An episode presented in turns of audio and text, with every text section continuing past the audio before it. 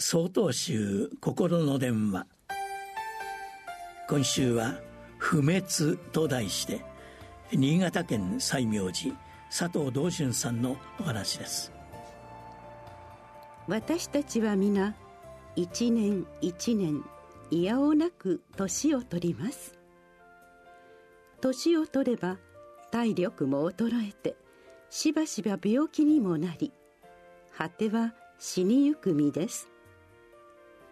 そして私たちはなぜ生まれたかもわからないしいつどう死ぬのかもわからない。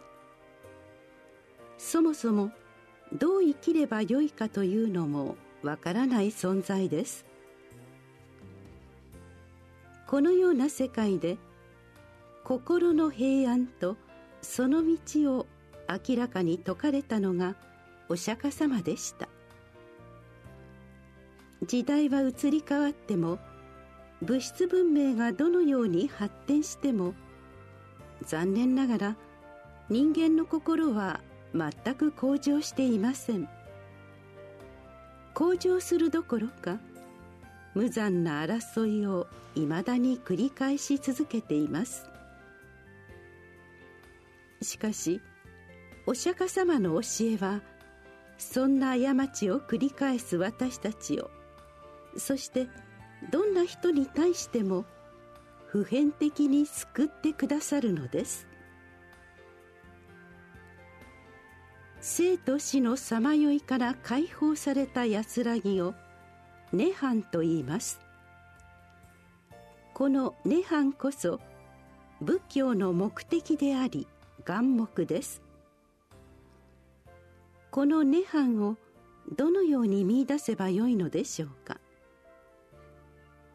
これを分かりやすく示してくださったのがお釈迦様の教えを正しく日本に伝えた道元禅師様でした。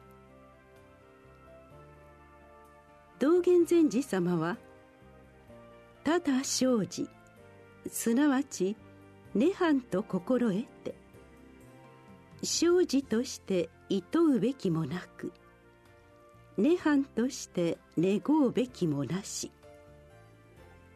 この時初めて生じを離るる分ありとお諭しくださいました。つまり都合の良し悪しに振り回されず欲望に突き動かされない静かな生活を丁寧に当たり前に送る時おのずと涅槃に包まれるのです。このあり方を具体的に実践するのが座禅です。座禅は涅槃の安らぎが静かに身に染みてゆく姿です。